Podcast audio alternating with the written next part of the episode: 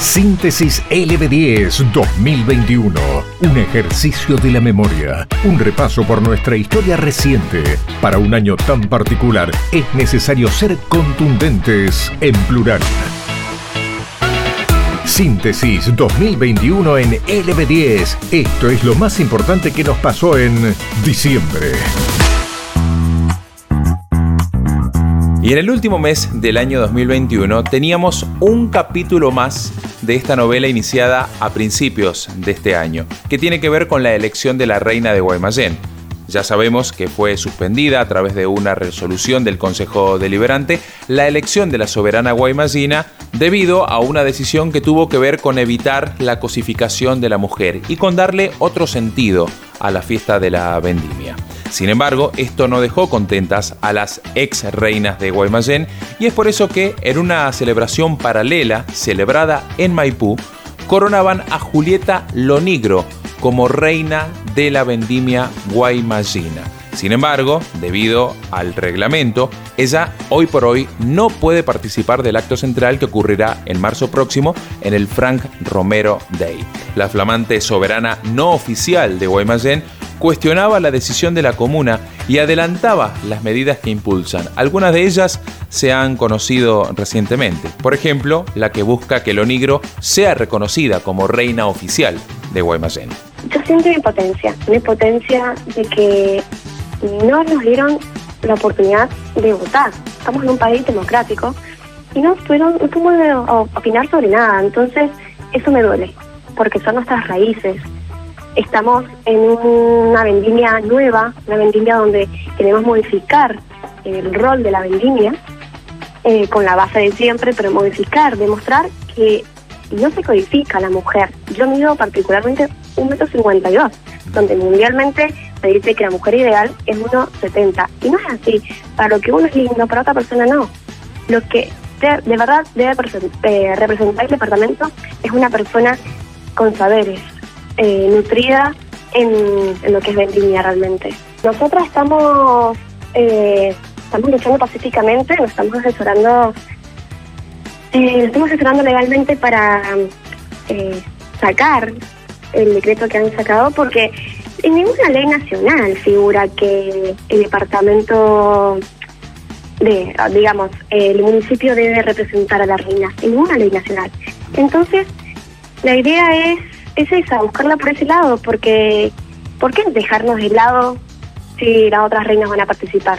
Y fue durante el mes de diciembre cuando el gobierno nacional oficializó la decisión de implementar el pase sanitario a partir del 1 de enero de 2022. Se va a pedir para aquellas situaciones en donde haya un mayor riesgo epidemiológico de la posibilidad de, de contagio y transmisión del virus entonces, en esos eventos, que son eventos masivos de más de mil personas, locales bailables, fiestas o viajes grupales, se va a pedir el, digamos, el pase sanitario que va a estar en la aplicación Cuidar en todos estos eventos, ¿no es cierto? Para que las personas puedan, puedan ir a los mismos. Entonces, esto tiene doble, digamos, un doble objetivo. Por un lado, disminuir el riesgo en estas actividades. Por otro lado, fomentar a que aquellas personas que todavía no colocaron su segunda dosis completen el esquema de vacunación. Bueno, sin precisar demasiado, el gobernador Suárez dijo durante el mes de diciembre que habrá mucho trabajo para ver cómo se va a llevar adelante la aplicación del pase sanitario.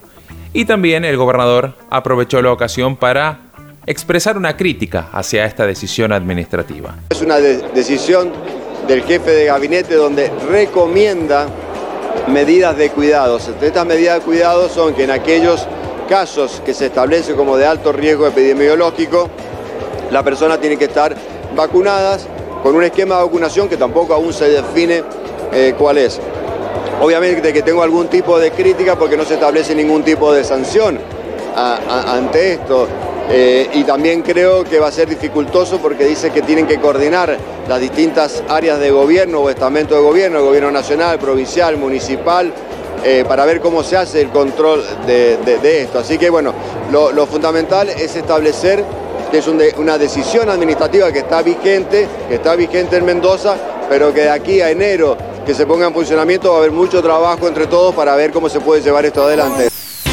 Ya se fue el 2021, un año que quedará en nuestra memoria marcada por la nueva normalidad. barbijos, alcohol en gel y vacunas. Síntesis LB10, un repaso vertiginoso por nuestra historia reciente. Y por fin llegamos al último mes de este 2021, en este diciembre, con información que tenía que ver con un recambio posterior a las elecciones, donde había perdido el oficialismo, y con algunas perlitas juraban los 127 nuevos diputados electos el 14 de noviembre y asumían el mandato el 10 de diciembre. En el acto juraron los cinco diputados mendocinos, Pamela Verazay, Julio Cobos, Álvaro Martínez de Juntos por el Cambio, Adolfo Bermejo y Lirana Poponet del Frente de Todos.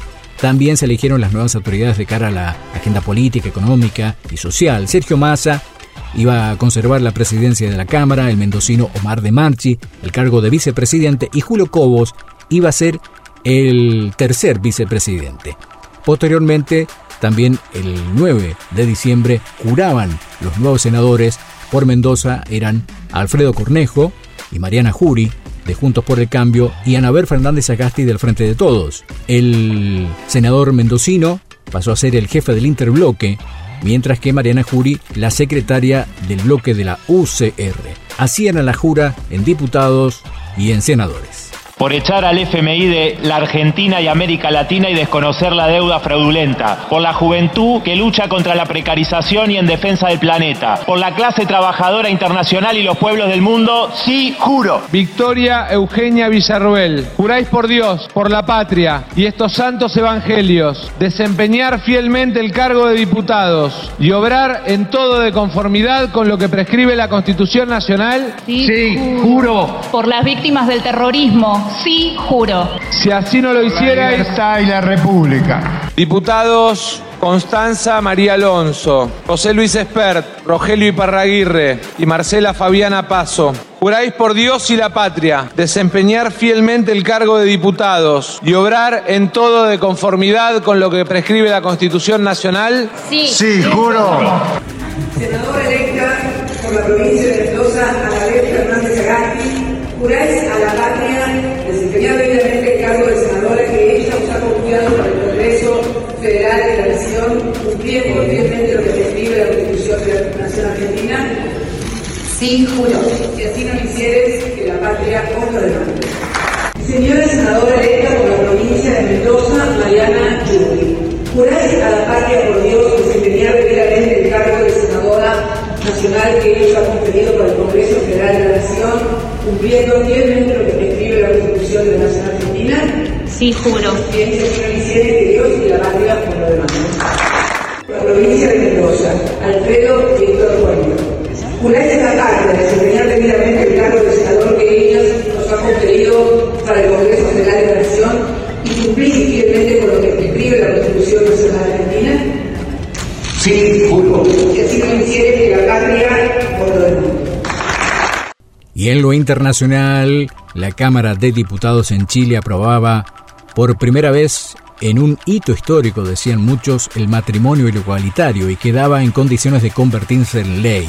Posteriormente, el presidente Sebastián Piñera así lo hacía. Por su parte, Isabel Amor de la Fundación Iguales, que habían impulsado justamente esta iniciativa hace varios años, manifestaba que tenían que avanzar en ese país hasta entender que caben todos, absolutamente todas las personas sin exclusiones. Y así cerraba este 2021 también en el plano internacional con lo más destacado. Este es un buen proyecto, es un proyecto que nos enorgullece muchísimo, es un proyecto que hemos añorado por años y es un proyecto que hoy, aquí mismo, afuera del Congreso, están esperando un montón de familias, de niños, de niñas y adolescentes para poder celebrar que van a enfrentarse como familia en igualdad de dignidad y de derecho. Este proyecto, sin embargo, y esto hay que recalcarlo, no termina con toda la violencia que sufren las personas por, parte, por el solo hecho de ser parte de la diversidad sexual y de género. Es un gesto práctico pero a la vez simbólico en contra de esa violencia. Tenemos que avanzar en este país hasta entender que cabemos absolutamente todas las personas sin eh, exclusión por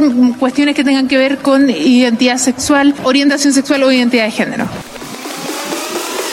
Estos son los hechos más importantes. Síntesis 2021 en LB10 Y deportivamente hablando, el año terminó por un lado con festejos, como de costumbre, con campeones allá en eh, Santiago del Estero, con Boca ganador de la Copa Argentina, aquí más cerca con Andes Talleres, que ganó un título en Liga Mendocina de Fútbol luego de 50 años, con la renovación de Marcelo Gallardo, una noticia muy esperada por todos los hinchas de River, pero la noticia más impactante del mes eh, la más fuerte, la de mayor trascendencia, la que seguramente va a quedar en el tiempo, fue sin lugar a dudas el anuncio que hizo Sergio El Kun Agüero por su retiro de la actividad profesional del fútbol. Una cardiopatía con eh, consecuencias difíciles para el Kun, difíciles de asumir como deportista de élite, llevaron a que el delantero argentino tomara la dificilísima determinación de abandonar la actividad del fútbol a sus 33 años, todavía con varios años por delante, con nuevos objetivos ya en el Barcelona de España. Luego de la salida de Messi había quedado el Kun como el referente de un equipo que no encontró nunca el camino durante todo el año y que sin embargo con esta noticia, bueno, lamentablemente terminó también por cerrar un año muy pero muy difícil. Así lo anunciaba el Kun Agüero no hace mucho tiempo, con lágrimas en los ojos, con la voz entrecortada, le decía al mundo que colgaba los botines por este, este problema cardíaco que lamentablemente lo aqueja y que lo va a quejar toda su vida, que lo va a marginar de la actividad deportiva, pero que imaginamos lo seguirá teniendo vinculado a la selección de Argentina durante un buen tiempo.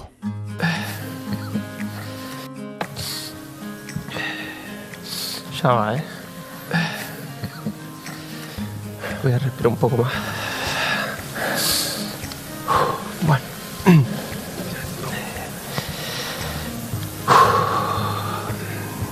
Bueno, nada, esta conferencia es, eh, es para comunicarle que, he, he, decidido dejar de jugar al, al fútbol.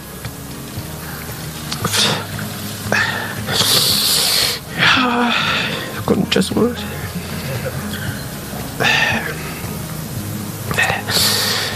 Bueno, que, que, he decidido dejar de jugar al fútbol profesional y nada, es un momento muy duro, pero bueno, eh,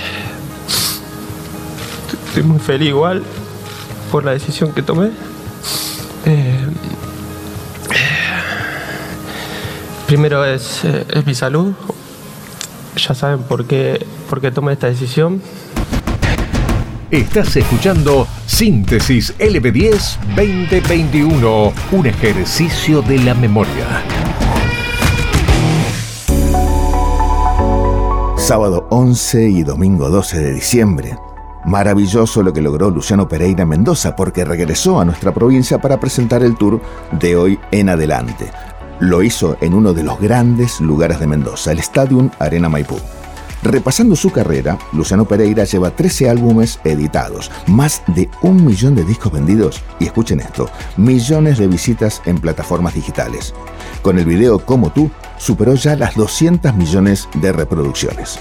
Cerramos este mes y este año con Luciano Pereira, Como tú. Entiendo que contigo, cosita preciosa, tendría 100 hijos que sean como tú, con esos ojos que enamoran, con esa risa encantadora, tus manos, tu pelo, tu cara bonita. Encontrá este y todos nuestros contenidos sonoros en lb10.com.ar.